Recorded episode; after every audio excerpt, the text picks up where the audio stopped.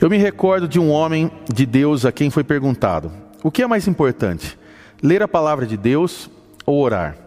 Ele respondeu: o que é mais importante para um pássaro, a asa da direita ou a da esquerda? Isso é um texto de A.W. Tozer que nos faz refletirmos sobre a importância da leitura da palavra de Deus e, ao mesmo tempo, sobre a importância da oração. E hoje eu gostaria de falar com você sobre as nossas orações. Eu tenho percebido que nos dias atuais, eu e você, nós estamos deixando de lado muitas vezes aquilo que é primordial na nossa caminhada com Deus, que é a oração. E talvez nós poderíamos nos perguntar nesse momento, por que, que nós deixamos de lado o que era tão importante para nós termos comunicação e acesso a Deus? Há uma frase do Philip ele é um teólogo e jornalista, e ele diz que a oração, ela é o ponto de encontro com Deus. E a pergunta que fica nesse dia é: nós temos nos encontrado com Deus? Porque talvez no nosso dia a dia, a nossa caminhada nos propôs de nós irmos até a igreja, de nós irmos até a pessoa que pode orar por nós, de nós irmos até a celebração para sentirmos algo, para sentirmos uma presença de Deus, ou para sentir, como muitas vezes os próprios pentecostais citam muitas vezes isso. Eu vou até um evento para sentir o Espírito Santo de Deus. E a grande questão é que o Espírito Santo de Deus ele está na nossa casa, ele está no nosso lar, ele está diante de nós, querendo nos ouvir. E como nós podemos nos encontrar com Deus, com Jesus e com o Espírito Santo? É através da oração. Nessa semana agora, se você é daqui da nossa igreja ou acompanha as nossas redes sociais, você vai se lembrar que eu fiz uma live com o pastor Marcelo. Ele foi pastor aqui durante 18 anos da nossa igreja local. E eu estava conversando com ele sobre os efeitos da pandemia nos dias atuais. O que isso tem causado nas pessoas, sobre a ansiedade, sobre a depressão. E foi muito interessante lembrar de uma frase que ele sempre falou durante sua caminhada ministerial. E ele sempre falava algo para nós enquanto nós ouvíamos as pregações dele durante os anos. Ele falava assim: que a cada ano que nós estivermos passando, nós precisamos aumentar o nosso nível de espiritualidade e de busca a Deus. Ou seja, que para cada ano que vai se tornar cada vez mais difícil, nós precisamos orar mais. E a pergunta que eu quero propor para você nessa mensagem é: nós estamos orando mais a cada ano que se passa? Nós estamos no meio de uma pandemia e eu sei que você pode achar esse tema repetitivo. O Mateus de novo fala sobre pandemia, mas a pandemia aqui na nossa cidade, ela não terminou. Pelo contrário, ela continua ainda muito grave. Nós temos orado a Deus para que Deus possa tomar a frente de tudo isso, sabendo que Ele já é soberano, que Ele tem cuidado, mas nós temos orado por misericórdia de Deus sobre a nossa cidade. Nós temos orado pela nossa igreja local, pelos nossos familiares, por, por nós mesmos, pelo nosso nível de intimidade com Ele.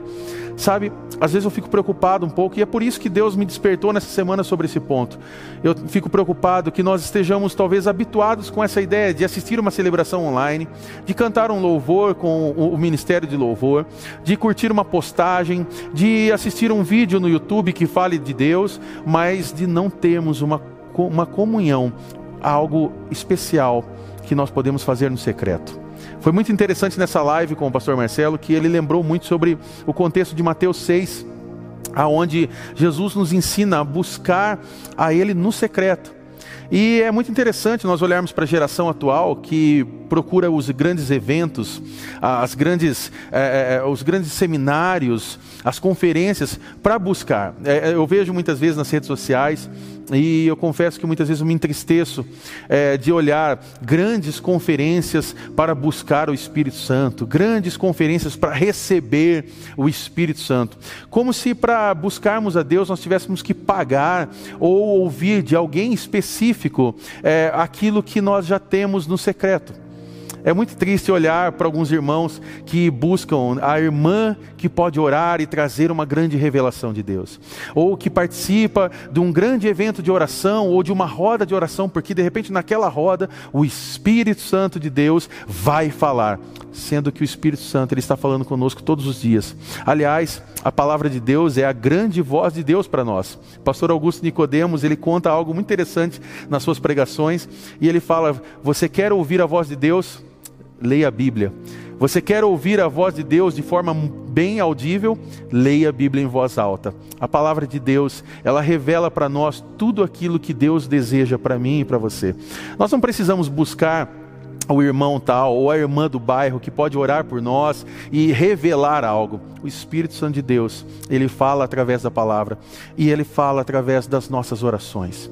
A oração, ela tem uma via de mão dupla. Nós oramos, falamos com Deus e ao mesmo tempo nos silenciamos e ouvimos a voz de Deus. Você tem procurado em algum momento da sua vida se silenciar e ouvir o que Deus quer falar com você? Será que em algum momento da sua caminhada você já procurou se aquietar e ouvir a voz de Deus falando sobre a tua vida, falando ao teu coração e mostrando para você o caminho correto? Eu gostaria de falar um pouco sobre isso nessa mensagem, porque a oração, ela foi muito evidente no ministério de Jesus. Se nós olharmos para a caminhada de Jesus, nós vamos ver que Jesus ele teve seu, seus momentos de orar, de, de, de, cura, de pregação, mas era muito é, notório nós olharmos na caminhada de, de Jesus e ver que ele nos ensinava muito sobre a questão da oração. E Jesus, em alguns momentos, se retirava para orar. É muito engraçado, às vezes, olhar na palavra de Deus e ver que Jesus, no momento em que as pessoas estavam ali num caos, muitas vezes gritando, querendo saber sobre milagres, querendo saber sobre quais eram os próximos passos, Jesus se retirava e ia buscar ao Pai. A oração não era simplesmente é, algo para fazer de forma religiosa, de manhã na hora do café ou à noite na hora de dormir. A oração na vida de Jesus era algo diário, contínuo, porque ele queria estar na presença de Deus. E isso é muito interessante, porque na igreja não pode ser diferente isso, né? Grandes mudanças e grandes moveres aconteceram na história da igreja através da oração. E talvez seja por causa que nós estamos vivendo esse contexto moderno, essa sociedade moderna, que nós nos desinteressamos pela oração. Porque se você olhar na história da igreja, você vai ver que tudo começou através da oração. Vamos lá para Atos 2, vamos observar o que aconteceu no momento do Pentecostes. A igreja estava reunida, buscando a Deus e orando. Quando nós vemos o derramar do Espírito Santo ali no Pentecostes, a primeira coisa que acontece após isso, Deus derrama o Espírito Santo para que aquela igreja cumprisse uma missão. O primeiro ponto é que é interessante notar que o Espírito Santo ele não veio para causar um fogo, um mover estranho sobre a igreja. Não foi simplesmente um mover para as pessoas ficarem gritando, orando em línguas, nada disso. Assim que o Espírito Santo vem sobre a igreja, acontece a missão. Aquilo que vem sobre o coração daquelas pessoas se espalha espalha, começa a ver a pregação, você vai se lembrar disso. Pedro prega a palavra, 3 mil pessoas se convertem, e ali começa um grande mover de Deus. Quando você vai para Atos 2, 42, você vai ver depois essa capacitação sobrenatural do Espírito Santo, porque o povo estava orando e repartindo o pão. Nós vemos ali um grande modelo que nós queremos viver como igreja, que é a questão da igreja primitiva, que era a igreja compartilhando os seus bens, era a igreja compartilhando do pão, mas a igreja estava orando e buscando. Você vai ver ao final do capítulo 2 que ali a palavra de Deus vai dizer que o Senhor acrescentavam aqueles que haviam de ser salvos. Você vê que Deus estava no controle de tudo, Deus estava trazendo pessoas para serem salvas, mas havia uma igreja que orava. Quando nós trazemos isso para o contexto da sociedade moderna, nós nos perdemos nisso. Nós nos perdemos nessa questão da confraternização, do compartilhar do pão, do compartilhar dos bens com os, aqueles que estão mais necessitados, e nós nos perdemos na questão da oração. O dia a dia nosso hoje é muito corrido. Você deve estar ouvindo essa mensagem dizendo que horas vai acabar. Você talvez é, já está pensando em alguma coisa da sua rotina, do seu dia a dia. E isso mostra o quanto nós estamos ansiosos e despreparados para estarmos vivendo uma vida de oração. Eu me lembro de um livro que eu li ah, nessa semana, do pastor Caio Fábio, e ele conta uma experiência dele quando ele era pastor, ainda lá em Manaus, e ele conta uma experiência que ele acordava muito cedo, às sete horas da manhã já iniciava uma vida de oração. E ele orava ali das sete até as nove e meia, mais ou menos, para depois começar o seu dia a dia natural, de pregar, de ministrar pessoas, de visitar. E certa vez um irmão chegou até ele, até a igreja, e procurou ali a secretaria, e ele falou, eu quero falar com o pastor Caio Fábio. Isso era próximo das 8 horas da manhã, ele estava ali aproximadamente uma hora orando. E ali a, a secretária chamou o pastor e o pastor Caio Fábio veio até essa pessoa. E aí ele falou assim: Olha, o que você está fazendo, pastor? Ele falou: eu, eu estou orando. Nesse momento eu tirei para orar. E aquela pessoa respondeu assim: Como você não está fazendo nada, então você pode fazer uma visita comigo? E ali ficou uma, ficou uma reflexão do pastor Caio Fábio, e eu trago ela para nós nesse dia. As pessoas pensam que tirar um tempo de oração é não estar fazendo nada. Aquela pessoa simplesmente atrapalhou aquele tempo de oração daquele pastor e ainda disse: Como você não está fazendo nada, podemos ir fazer uma visita? A gente começa a perceber que a oração ela foi perdendo é, o, o, grau de importância, porque quando nós vamos para a história da igreja, quando nós vamos ver os grandes avivamentos, até o grande avivamento dos pentecostais, lá em 1900, próximo de 1900, quando nós pegamos a, a, a famosa Rua Azusa, que é um grande mover dos pentecostais, quando nós pegamos, por exemplo, a reforma protestante, lá em 1517, já iniciada muitos anos atrás, é, por outros grandes reformadores, que já pré-reformadores, que vinham ministrando sobre as as diferenças e as mudanças que a igreja precisava passar, tudo isso era debaixo de oração. Tudo isso era pautado pela oração. A igreja de Atos 2, lá atrás, a igreja primitiva vivia oração. Os grandes avivamentos que surgiram na história da igreja passaram por tempos de oração. Quando nós pegamos, por exemplo, grandes pastores que pregaram durante a história da igreja e grandes é, ministros da palavra, nós vemos que a história ela vai nos mostrar que essas pessoas tinham vida de oração. Nós temos, por exemplo, Jonathan Edwards, um grande pregador que, para poder ministrar suas mensagens, tiravam dias de oração, de jejum, e para que aquelas mensagens tocassem o coração das pessoas. Charles Spurgeon, por exemplo, que foi considerado o príncipe dos pregadores, era alguém que tinha uma vida de oração e não abria mão de tudo isso. E a grande questão é que nós fomos deixando de lado. Hoje nós nos preocupamos muito mais com o estético do que realmente com aquilo que as pessoas não veem. Nós temos alguns outros problemas também que talvez pode ser a falta, o desinteresse da oração. Nós temos, por exemplo, eh, de forma subjetiva, até mesmo a, a, a fome, o problema no caos, o caos do mundo. Pessoas começaram a ficar tão desanimadas com o que está acontecendo no mundo que deixaram de orar e buscar a Deus por resposta de tudo isso. É muito mais fácil, por exemplo, alguém levantar a simples pergunta do por que, existe o mal no mundo, se Deus é bom, por que ainda existe a fome, quando nós deveríamos estar orando a Deus e nos perguntando, Senhor, se ainda existe a fome, o que eu posso fazer para mudar esse mundo? Porque Deus ele nos colocou para mudarmos a história desse mundo.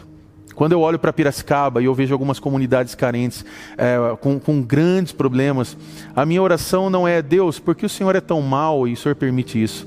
A minha oração é Deus, o que a comunidade de restauração e eu, como pessoa, nós como igreja, o que nós podemos fazer para mudar essa história e o seu nome ser exaltado nesse lugar.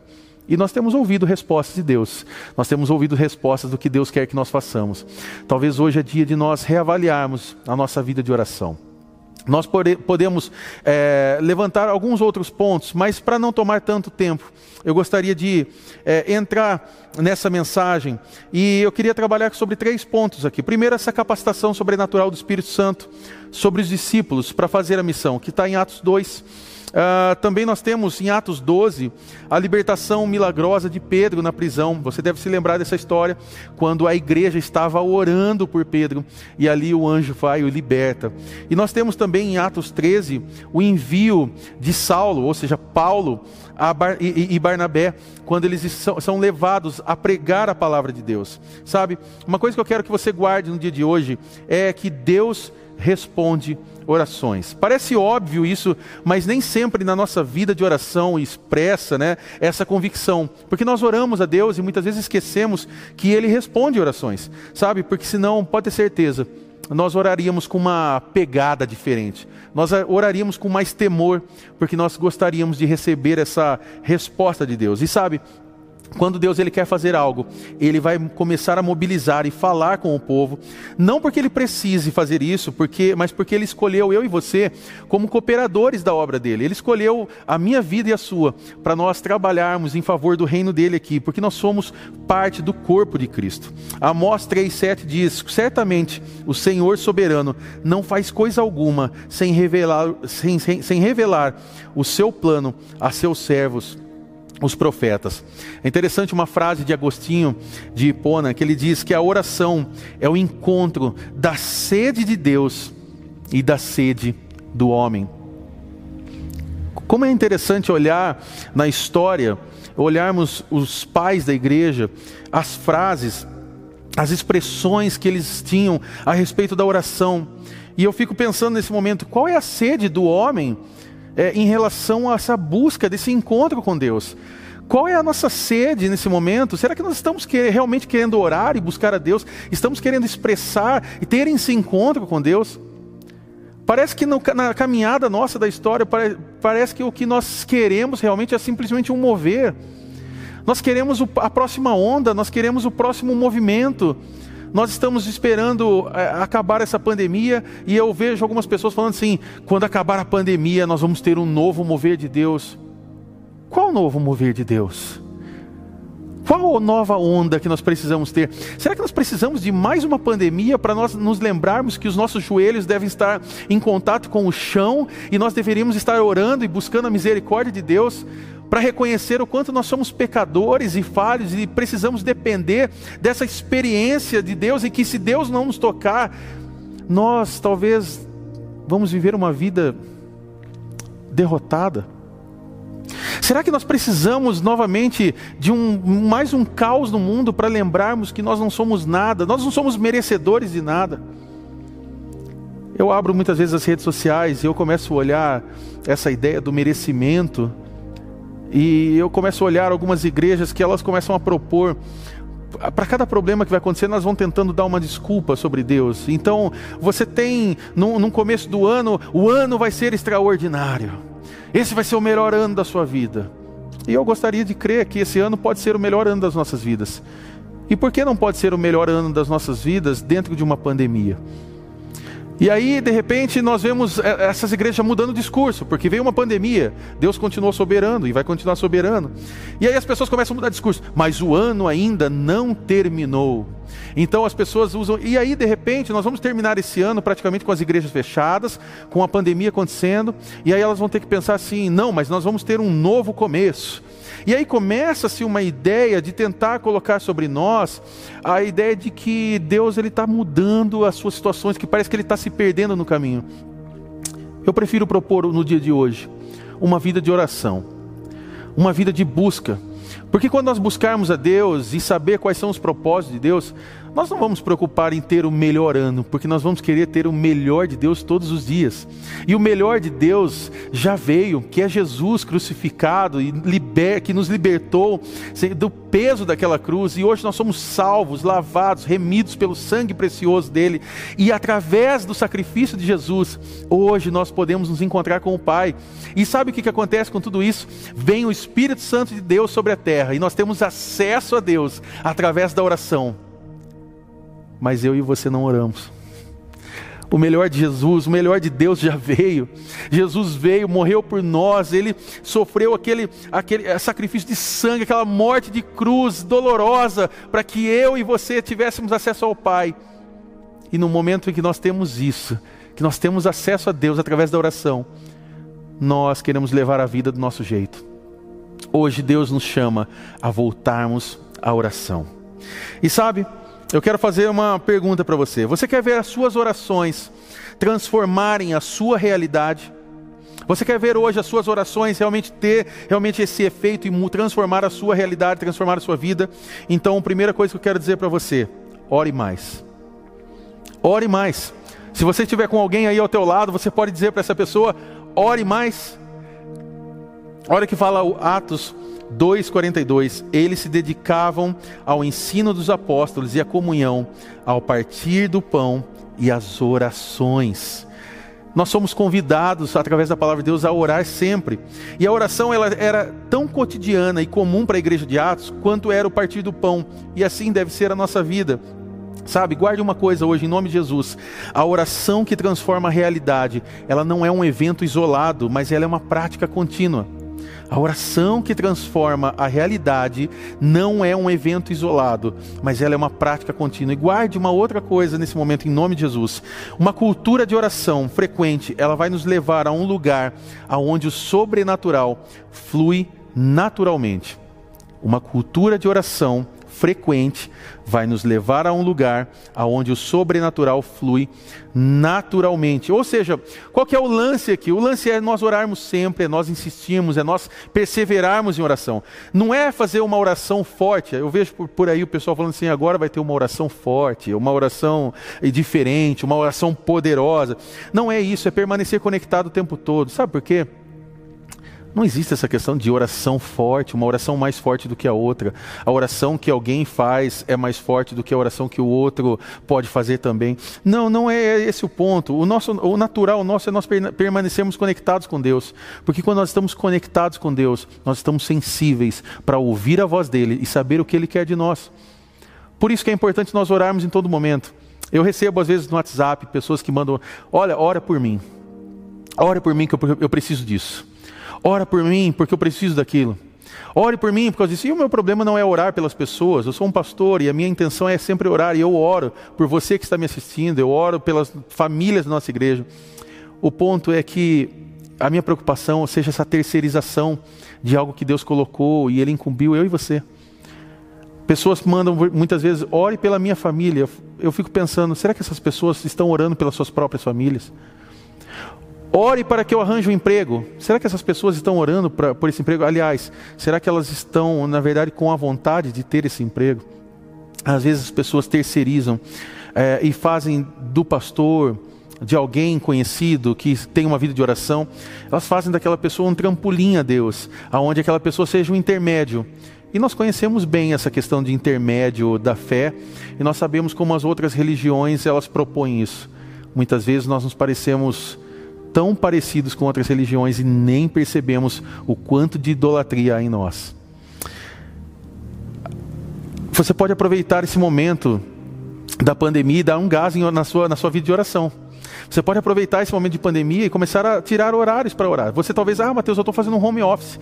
E você pode selecionar de repente um horário que você está fora do seu trabalho e ter um tempo de oração. Olha o que fala o Jonathan Edwards, ele fala uma frase interessante. A oração é uma expressão de fé tão natural como a respiração é expressão de vida. Coloque a sua vida de oração de volta na tua caminhada. Segundo ponto que eu quero falar para você, ore melhor. Ore melhor. Olha o que fala Atos 12, versículo 5. Pedro então ficou detido na prisão, mas a igreja orava intensamente a Deus por ele. Orar intensamente. Essa é a ideia. Sabe aquela oração que é feita depois que você assistiu várias séries do Netflix e você é, assistiu, passou do horário, você vê que está atrasado para dormir e você faz aquela oração básica: Deus, obrigado, Senhor, por essa noite. E de repente você vai atropelando ali as palavras: Deus, obrigado, Deus. E, e você se perde na oração e vai dormir. É, não é essa oração que nós estamos falando. Não é essa oração é, corrida simplesmente para bater como se fosse um ponto do trabalho aonde você coloca o teu dedo e confirma, eu vim trabalhar hoje. Não é essa oração que você coloca ali o teu dedo e diz, Deus, eu orei hoje, então eu estou bem. Isso é religiosidade. Isso não tem nada a ver com uma vida de relacionamento com Deus. Ore melhor, de forma intensa realmente, de ter uma busca e é claro que a Bíblia nos manda orar o tempo todo e que nenhuma oração é inútil. Eu não quero menosprezar essa oração rápida, mas nós estamos falando de uma oração feita de forma intencional, realmente, de uma forma consciente. É você realmente assumir hoje uma responsabilidade e colocar a sua vida de oração, o tempo de oração, como prioridade na sua vida. Você vai ver nessa passagem de Atos, capítulo 12, que a igreja estava orando por Pedro porque ele estava prestes a ser executado. Você vai ver que nesse mesmo capítulo, Tiago, ele havia sido morto já pelos romanos. Já no começo desse, desse capítulo, você vê ali é, é, é, essa, essa passagem falando sobre isso. Ou seja, a igreja ela sabia que estava apresentando uma causa importante a Deus, é um Deus todo-poderoso, e que tudo poderia mudar em resposta a essa oração. E foi o que aconteceu. A igreja estava orando, Pedro foi liberto. Deus ouve orações.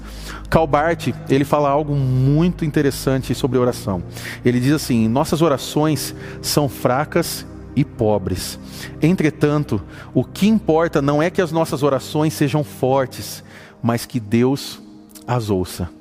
O meu desafio hoje para você é que você se reforce, que você assuma o seu compromisso de orar todos os dias, porque Deus quer ouvir as suas orações. E sabe, se nós pararmos para analisar, nós vamos perceber que nós temos motivos de sobra para orar. Porque às vezes as pessoas falam, mas o que eu vou falar diante de Deus? O que eu vou colocar diante de Deus nas minhas orações? E você pode ter motivos de sobra. Por exemplo, você deve ter algum familiar que ainda não conhece Jesus. Está aí um motivo de você orar.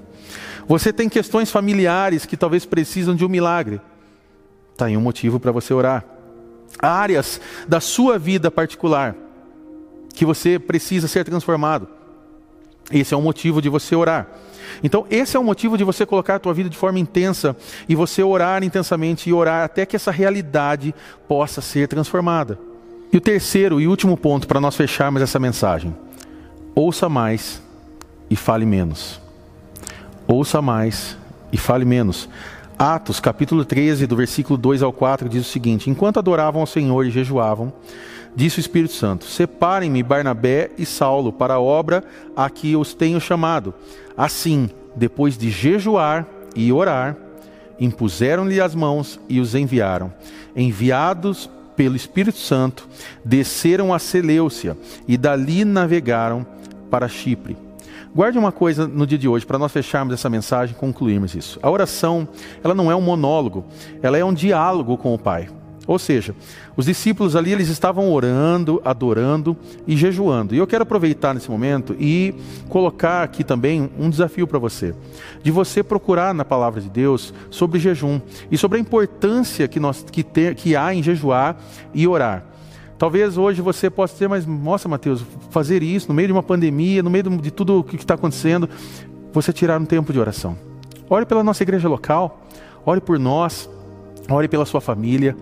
Ore por conversão de pessoas que você sabe que precisam ouvir a mensagem de Jesus. Ore pela nossa nação. Ore por pessoas que você precisa, é, talvez, mudar é, atitudes, que talvez você precisa voltar a ter relacionamentos, que precisa de liberar o perdão. Faça uma busca em Deus, comece a buscar a palavra nesse tempo e aproveite isso, sabe? Você, a gente percebe nesse, nessa passagem que enquanto eles estavam lá, o Espírito Santo falou com eles, trouxe direção para eles e trouxe um alinhamento sobre aquilo que ele queria operar é, sobre a igreja e sobre aquelas pessoas. Então, nós, é, nós precisamos aprender a ouvir, é, por isso a importância de ter um momento de oração realmente correto e, e, e, e real diante de Deus, em que você tenha tempo de ouvir a Deus. Não é simplesmente falar, mas é ter tempo para ouvir e saber o que Deus quer falar com você.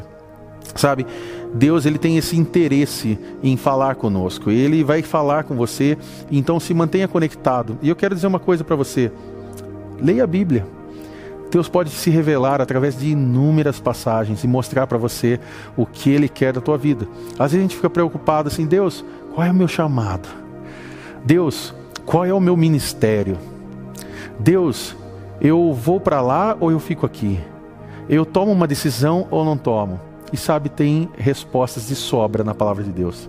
Meu desafio para você hoje, primeiro, de você se conectar de volta à oração. Segundo, de você ler a palavra de Deus. Você tem hoje inúmeros aplicativos, inúmeras coisas que você pode pegar, fazer devocionais. Eu estava conversando com a minha esposa essa semana e ela estava falando sobre alguns devocionais que ela estava fazendo. Eu falei, mas eu não vi você fazendo esse devocional. Ela falou, eu estava fazendo num aplicativo. E ela colocou ali é, alguma, algum, alguns objetivos algum, de leitura e ela veio contar a experiência sobre esse devocional. E, e que legal isso, saber que um aplicativo de leitura bíblica já propõe temas. Você pode ler sobre temas. Ah, Mateus, eu estou ansioso. Lá tem, por exemplo, é, é, devocionais sobre ansiedade. É, então, assim, não, não existe desculpa para nós. O que nós precisamos hoje é tomar uma decisão e orarmos. Então, primeira coisa, comece realmente a assumir esse compromisso de oração. Segundo, leia a Bíblia. Comece a ler a palavra, seja cheio da presença de Deus através da palavra de Deus, sabe? E assuma esse compromisso mesmo, de verdade. É, jejue, tome decisão, eu vou jejuar um alimento, eu vou jejuar por um período. Ah, ah Mateus, mas eu faço qual jejum? Cara, o que você se sentir melhor. Não comece fazendo loucuras. Ah, vou ficar o dia inteiro sem comer e passar mal. Não, não faça isso. Mas comece a prática, comece a buscar a Deus e você vai ver quanto Deus vai falar com você. Eu concluo essa mensagem com Tiago 5, do versículo 16, a parte B até o 18, dizendo: A oração de um justo é poderosa e eficaz. Elias era humano como nós, ele orou fervorosamente para que não chovesse, e não choveu sobre a terra durante três anos e meio. Orou outra vez, e o céu enviou chuva, e a terra produziu os seus frutos. Olha que texto inspirador para nós sobre isso, porque Elias era alguém comum, como qualquer um de nós, e através da oração ele viu Deus fazer algo extraordinário. Sabe, eu vejo muita gente procurando, eu preciso procurar a irmã, o profeta, aquele que tem a resposta. E aí a gente começa a passar problemas, a gente começa a ligar para essas pessoas e tal. Você não precisa ligar para ninguém. Aliás, é, o que menos você deve fazer no momento de loucura é começar a ligar para as pessoas, ligar pedindo socorro. O socorro seu está através da oração. O seu socorro está em Jesus. Você pode buscar Ele nesse exato momento e Ele pode falar com você. Você pode sentir a presença do Espírito Santo e Ele pode te tocar. Fecha essa mensagem com uma, uma, uma frase de John Bunyan. Ele diz o seguinte: Na oração é melhor ter um coração sem palavras do que palavras sem um coração. Eu convido você nesse momento a orar comigo, a colocar o seu coração diante de Deus. Pai, eu oro nesse momento por aqueles que se encontram desanimados e que muitas vezes deixaram de orar e buscar o Senhor. Que esqueceram o quanto é um privilégio para nós podermos falar, orar, Deus, clamar ao Senhor e ouvir a tua voz e saber que o Senhor tem nos ouvido. Senhor, eu oro nesse momento para que o teu Espírito Santo sopre vida sobre aqueles que estão vivos, mas se sentem como mortos. Mortos espirituais, pessoas que abandonaram a prática da oração, pessoas que abandonaram o relacionamento de intimidade com o Senhor. Eu oro, Deus, para que a nossa igreja se torne uma igreja fervorosa na oração uma igreja, ó Deus, que através da oração possa ver grandes sinais do Senhor sendo realizados nas nossas vidas e na vida das pessoas que estão lá fora, precisando conhecer o amor poderoso do Senhor. Eu oro em nome de Jesus, para que a nossa prática diária de vida inclua a oração e a oração seja prioridade nos nossos dias atuais. Porque nós sabemos, ó Deus, que não é pelas nossas forças, mas é pela força do nome de Jesus que nós vamos ter, Senhor, a mudanças, transformações de vidas. Nós vamos ver, Senhor, grandes milagres acontecendo. E nós cremos que o Senhor tem grandes coisas a se realizar ainda. Por isso, ó Deus, nós queremos estar em contato com o Senhor através da oração para saber o que o Senhor quer e deseja de nós. Muito obrigado, Senhor, por tudo que o Senhor tem feito por nós. Nós oramos e te agradecemos em nome de Jesus. Amém e amém. Amém. Que Deus abençoe você. Eu quero aproveitar rapidinho chamar uma pessoa que está doida para aparecer aqui para dar oi para vocês. Vem cá. Calma aí. Isso. Que Deus abençoe você que você tenha uma ótima semana. E lembre-se que nesse sábado, às 10 da manhã até às 15 da tarde, nós vamos estar aqui na igreja. Nós vamos estar orando por você, nós vamos estar recebendo alimentos para poder formar a cesta básica e também você vai poder retirar os elementos da ceia memorial. Eu gostaria muito de ver você aqui, das 10 da manhã até às 15 da tarde, para nós podermos orar por você. Deus abençoe você, uma ótima semana, esteja em oração. Até mais. Tchau. 我